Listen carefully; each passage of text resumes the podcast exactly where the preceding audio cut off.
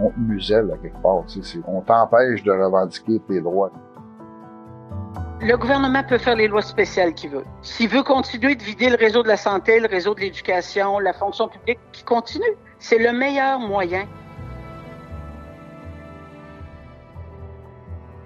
Depuis des décennies, nos gouvernements ont une arme de choix pour forcer le retour au travail des grévistes, la loi spéciale.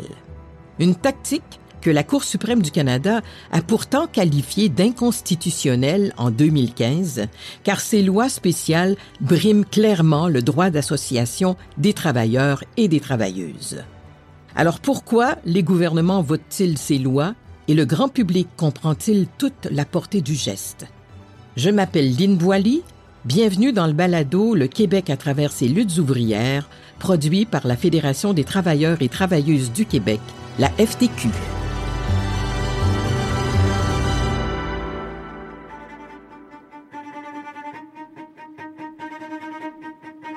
Nous sommes le 26 juin 1999.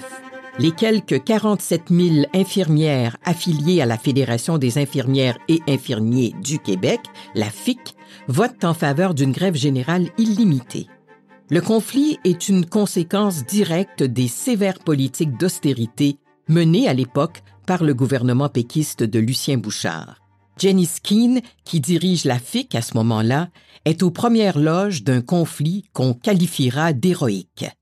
Au bout du fil, elle rappelle la situation au printemps 1999, alors que les négociations avec le gouvernement étaient passées par plusieurs étapes avant d'aboutir à l'impasse. Au printemps 99, il n'y avait toujours rien de réglé. On n'avait pas réussi à signer de convention collective. Il n'y avait pas de débouché d'amélioration significative qui avait été mise sur la table. Et donc, même si on souhaitait pas faire la grève aussi rapidement, les infirmières en avaient plein leur chapeau. Et malgré euh, euh, les difficultés qu'on anticipait, elles ont décidé qu'elles allaient en grève avec euh, tout le processus qui s'ensuit. Tous les journalistes nous disaient, vous allez vous effoirer. Mais ce qu'on leur disait, vous ne connaissez pas l'état d'esprit dans lequel nos membres sont au moment présent. Elles n'en peuvent plus. Et quand elles vont décider qu'elles font la grève, vous verrez bien. Et effectivement, on a fait trois semaines de grève. Des infirmières prêtes à aller jusqu'au bout, donc, avec des demandes qui concernent surtout l'organisation du travail, des revendications encore d'actualité comme le souligne Jenny Skeen. Bien sûr, il y a toujours, dans toutes les négociations, il y a des demandes qui touchent le salaire, mais c'était pas la priorité. C'était vraiment tout ce qui entourait l'organisation du travail, euh, la gestion des postes dans les unités de soins, une meilleure implication du personnel pour euh, aller euh, modeler un peu plus leur, leur, offre de travail. Moi, depuis que je suis partie de, de, de la FIC en 2005, je vois les mêmes demandes, je vois les mêmes problématiques. On voit constamment le réseau qui se dégrade, mais qui se dégrade parce que personne a pris le temps de s'asseoir avec les gens qui dispensent les services. En 1999, les infirmières étaient prêtes à aller jusqu'au bout et ce, malgré la loi 160 sur le maintien des services essentiels promulguée en 1986 qui pendait au-dessus de leur tête. Cette loi force les infirmières à maintenir un certain nombre de personnes en poste pour assurer des soins vitaux en cas de conflit de travail, et elle prévoit de lourdes sanctions en cas d'infraction. Les dispositions de la loi 160 n'avaient alors été appliquées qu'une seule fois lors de la grève des infirmières de 1989, mais elles ont laissé à plusieurs syndiqués un très mauvais souvenir. Jenny Skeen. J'étais infirmière à ce moment-là. J'étais impliquée dans mon syndicat local. Euh, c'est clair que ça a été un grand traumatisme euh, septembre 89. L'imposition de la loi un jour de grève, deux jours de salaire perdu un jour de grève, une année d'ancienneté perdue. Ça veut dire que si j'ai 10 ans, j'ai fait une journée de grève, je suis rendu à 9 ans. Si je perds 3 ou 4 ans d'ancienneté, on comprend que ça fait toute une différence sur la possibilité d'obtenir un poste dans une autre unité de soins, dans un autre contexte de travail jour, soir, nuit. Ça a une influence sur les, prises de vacances et Donc, ça, ça, a des conséquences sur l'ensemble du euh, processus. Donc, en 89, toutes ces sanctions-là ont été appliquées. Et en plus, il fallait ajouter la suspension de la formule RAND. Plus de prélèvement de cotisation. Ah, ben, il y avait plus d'argent qui rentrait, là. Il n'y avait plus une scène qui rentrait dans les coffres parce que la formule RAND était suspendue dans, je dirais, au moins 90% des établissements, ce qui fait que on s'est retrouvé pas d'argent qui rentrait dans les coffres, donc payer les salariés, payer les, les loyers, payer toute l'infrastructure pour essayer de supporter notre monde, plus la perte d'ancienneté, plus la perte de salaire.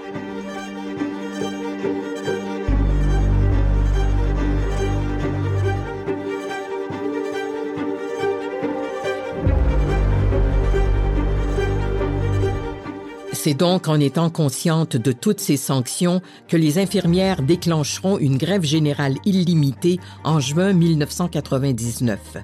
Une grève qui sera rapidement muselée par une loi spéciale votée en juillet 1999. Une loi qui imposait des pertes salariales supplémentaires pour les administratrices syndicales et une suspension de 12 semaines de libération syndicale par jour de grève cette loi spéciale aura son effet. À un moment donné, à partir du moment où nous, on voyait que l'espace-temps où nous faisions la grève n'était pas le meilleur moment, à force de discuter avec notre monde, on a pris des décisions collectives sur on retourne au travail et c'est ce qui s'est fait là. Le Québec est un champion des lois spéciales. En 2018, l'historien Martin Petitclerc a même coécrit avec Martin Robert un livre sur la question? Ben, si on prend le Canada, c'est la province qui a utilisé le, dont la loi spéciale le plus euh, régulièrement. Et c'est au Québec que les lois spéciales étaient les plus sévères. Au Québec, euh, à partir de 1964, il y avait le, droit de grève euh, dans le secteur public, quand même un droit de syndicalisation qui était très très fort. Et donc c'est là que la, la, loi spéciale est apparue comme un, vraiment dispositif, je dirais, stratégique pour le gouvernement du Québec. Dans notre livre, on disait qu'il s'agissait d'un exceptionnalisme permanent. Je me souviens pas du nombre exact, mais disons depuis entre 64 et 2014, donc en 50 ans, on avait euh, trouvé euh, 45 lois spéciales, quelque chose comme ça. Donc ça fait euh, ça fait en moyenne une, par année à peu près, mais euh, il y a plusieurs lois qui ont été présentées, qui n'ont pas été adoptées. Euh, souvent, on va faire un projet de loi avant pour faire pression un petit peu sur le mouvement syndical. Et, il y a des lois, par exemple la loi 160 dans le secteur euh, de la santé qui s'applique euh, encore. Martin Petitclerc confirme que les lois spéciales ont un effet dévastateur sur la mobilisation syndicale. Globalement, c'est dévastateur, ça c'est sûr. Dès qu'une menace de loi spéciale se manifeste, dans les euh, dans les assemblées syndicales, il y a des, divisions, on veut pas s'opposer. On, on, comprend bien qu'on si on défie la loi spéciale, on entre dans une lutte à finir contre le gouvernement et on, avec les menaces d'amende, les menaces salariales, tout ça, ça fait en sorte qu'il y a des gens qui vont se désolidariser des, euh, des décisions des, des, assemblées syndicales et ça, ça entraîne beaucoup de énormément de divisions. Donc ça, c'est la chose euh, qui me semble la plus évidente lorsqu'on on regarde toute l'histoire des lois spéciales. L'étant dit, à certains moments, comme dans le cas des infirmières, on a réussi, disons, à se mobiliser contre la loi spéciale. Ça, ça fonctionne pour un certain temps, mais euh, à long terme, c'est très, très, très difficile. D'ailleurs, la, dernière grève des infirmières en 99, sur le moment, ça a été fort comme mouvement, mais par la suite, ça a été très, très difficile à répéter. Donc, c'est vraiment, euh, je peux dire, le génie euh, un peu machiavélique de, la loi spéciale, c'est vraiment de, faire en sorte qu'on va euh, insérer une très profonde division entre les membres d'un syndicat.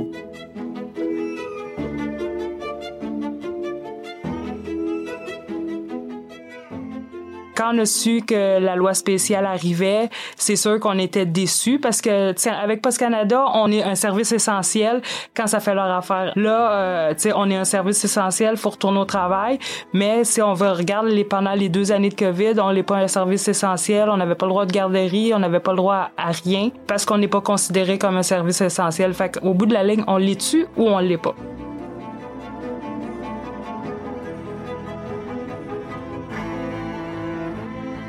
Darlie Emick, quatrième vice-présidente de la section locale de Montréal pour les travailleurs et travailleuses des postes.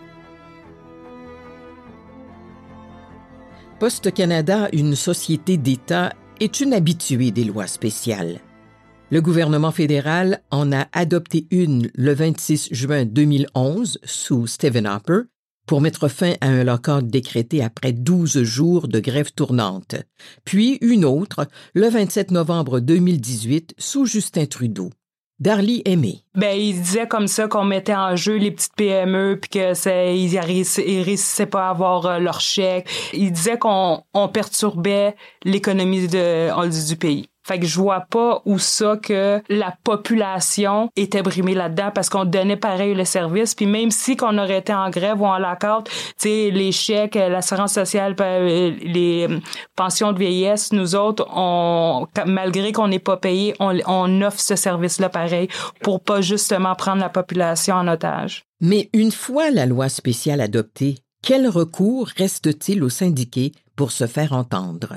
Sérieux, je vois pas qu'est-ce qui nous reste je vois pas qu'est-ce qui nous reste parce que n'importe quoi qu'on va faire, qu'on qu'on aille en général en rotative, on a toujours une loi spéciale. Même aujourd'hui, c'est sûr qu'on devait on devait négocier là un an.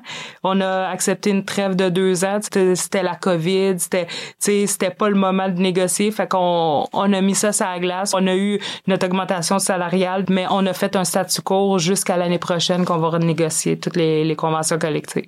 Pour Darly Aimé, Poste Canada est une affaire de famille. Sa mère est une retraitée des postes, son conjoint et son beau-frère travaillent au poste, ses enfants aussi.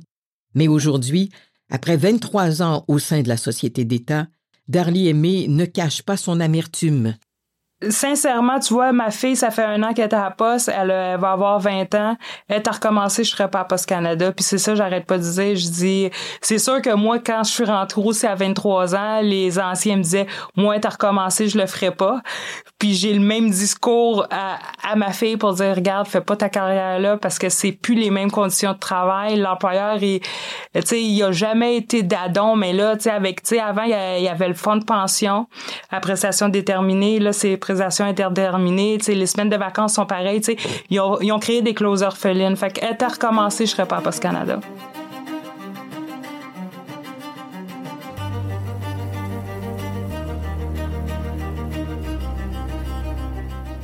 Les infirmières ou les travailleurs et travailleuses des postes ne sont pas les seuls à avoir subi l'assaut d'une loi spéciale pour museler leur droit de négocier leurs conditions de travail. Le secteur de la construction a été frappé par deux lois spéciales consécutives, en 2013 sous Pauline Marois, puis en 2017 sous Philippe Couillard. Cette dernière a d'ailleurs été adoptée presque instantanément, comme le rappelle Éric Boisjoli, directeur général de la FTQ Construction. Les patrons nous disaient déjà que, puis le gouvernement nous disait déjà quand on, se préparait à la négociation avec, tu sais, négocier de bonne foi, négocier ça, négocier pas sa place publique parce que notre loi spéciale est déjà écrite. Fait que, fait que tu t'en vas dans le fond en guerre, puis t'as un fusil, mais c'est, c'est sûr que t'as pas de munitions dedans. Là. Fait qu'on partait déjà avec ça. Quelle raison invoquait alors le gouvernement pour brandir sa loi spéciale? À nouveau, Éric Boisjoli. Euh, dans le fond, le pourquoi, euh, écoute, euh, c'est, c'est toujours de, de, plaire au patron. On s'entend, l'industrie de la construction, c'est, c'est, c'est 25 000 entrepreneurs. Fait il y a un gros lobbying qui se passe. sais, on l'a jamais dénoncé, mais ça va, sûrement venir un jour. Puis on était pratiquement rendu là en 2017 à dire que, dans le fond, le gouvernement il, est en conflit d'intérêt avec l'industrie de la construction. Parce qu'un des plus gros donneurs d'ouvrage dans le secteur institutionnel, dans le secteur génie civil, mais c'est le gouvernement. Fait qu'on on, c'est un de nos donneurs d'ouvrage, c'est une des personnes qui est vraiment qui est vraiment impliqué dans, dans le fait de qu'est-ce qu'on va négocier parce que c'est le coût de leurs travaux qui vont se faire dans l'institutionnel et dans le génie civil. Fait que toute une possibilité de, de, d'augmentation de, coûts avec les négociations qu'ils vont faire. Fait que le gouvernement, on le sait très très bien, qu'ils sont au-dessus de ça, puis ils regardent ce qui se passe présentement quand on rentre en négociation. On a de la misère à négocier nos choses parce que le gouvernement fait partie intégrale dans le fond, des, des, des, donneurs d'ouvrage. Fait que on se demande comment on va s'en sortir, l'industrie de la construction. Là. Il y a de l'espoir cependant. L'Alliance syndicale, le regroupement de tous les syndicats de la construction, poursuivra le gouvernement du Québec pour sa loi spéciale adoptée en 2017. Et cinq ans plus tard, la Cour supérieure du Québec donnera en partie raison aux syndicats en invalidant la loi spéciale qualifiée par le juge d'entrave substantielle à la négociation collective dans une société libre et démocratique. Éric Boisjoli se réjouit de cette victoire historique. Quand il nous impose une loi spéciale, le gouvernement gagne sur nous, mais là, on a gagné sur le gouvernement. Pour nous, même si on n'a pas eu gain cause dans tout ce qu'on voulait, ils il y a un juge qui a quand même dit que c'était anticonstitutionnel. Ça, c'est déjà là le droit d'association, le droit de représentation de nos travailleurs, mais je pense qu'au moins il y a un juge qui a pris connaissance qu'on était brimé dans ces droits-là. Mais la bonne nouvelle, c'est que le gouvernement ne l'a pas contesté. Il n'a pas été en appel de la décision. Ça, pour nous autres, c'est une bonne nouvelle. Avec la décision, je pense que ça peut juste améliorer le contexte de négociation.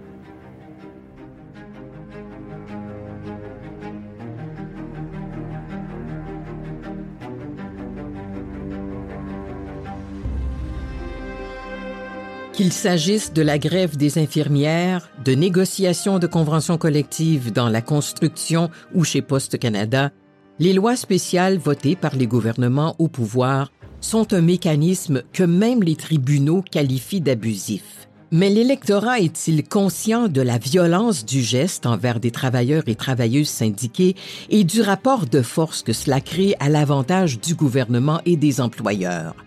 La population comprend-elle toute la charge que porte une loi spéciale à l'encontre du mouvement syndical? Éric Boisjoli. Je pense que non. Je pense que les gens sont pas conscients que on te muselle à quelque part. C'est ça la réalité. On t'empêche de revendiquer tes droits. Dans nos instances syndicales, tout le monde le reconnaît. Mais euh, malheureusement, au lieu du public, je pense qu'il y a une méconnaissance totale de, de c'est quoi. De son côté, Jenny Skeen reconnaît que la population manque de perspectives pour sanctionner les gouvernements qui votent ces lois spéciales. La population le comprend quand on lui explique, mais il faut, se mettre dans la tête que les gouvernements, quand sont-ils sanctionnés? Aux élections, puis on se dit, coudon, ils n'ont pas de mémoire, ce monde-là. Ils votent encore pour lui ou pour elle. Ça n'a pas de bon sens. Ils se rappellent pas telle chose, telle chose, telle chose, telle chose. Fait que c'est pas spécifique au monde syndical, là, que les gens se rappellent pas de toutes les problématiques qui ont été euh, amenées, soulevées. On regarde actuellement, là, seulement aujourd'hui, le gouvernement, euh, le président du Conseil du Trésor, qui veulent des tables de discussion ou de concertation pour qu'on s'explique comment on pourrait faire les choses. Mais une table de concertation, ça écrit pas de texte de convention collective, ça. Quand tu es une vieille syndicaliste, tu l'as entendu tellement souvent, ça n'a aucun sens. Pour l'historien Martin Petitclerc, il y a tout de même un espoir qu'en déclarant les lois spéciales anticonstitutionnelles, les tribunaux du pays aient rendu la tâche un peu moins facile au gouvernement. L'arrêt de la Cour suprême en 2015, euh, c'est la, juge Abella qui, euh, euh, qui a vraiment balisé euh, le recours à la loi spéciale, puisque même la Cour suprême trouvait qu'à un moment donné, ça devient, ce sont des lois liberticides, en fait. Par cet euh, arrêt de la Cour suprême, il y a eu une forme de, disons, de, reconnaissance d'un droit constitutionnel à, à la grève de considérer la grève comme une, comme une liberté fondamentale découlant de la liberté d'association. Ce que l'arrêt soulignait, c'était que s'il y avait une loi spéciale qui était adoptée, il fallait qu'il y ait des mesures compensatoires qui permettraient de s'assurer une négociation juste et équitable. Depuis le temps, euh, il, y a eu, il, y a eu, encore des lois spéciales, euh, donc euh, c'est encore difficile de savoir exactement là, ce qui va se produire, mais à tout le moins, il y a une certaine des balises là, juridique, qui limite un peu euh, l'arbitraire de la loi spéciale. Mais bon, l'histoire nous dit qu'il faut pas non plus trop, toujours trop se fier au, au cours, protéger le, droit et les libertés des, des travailleurs et des travailleurs.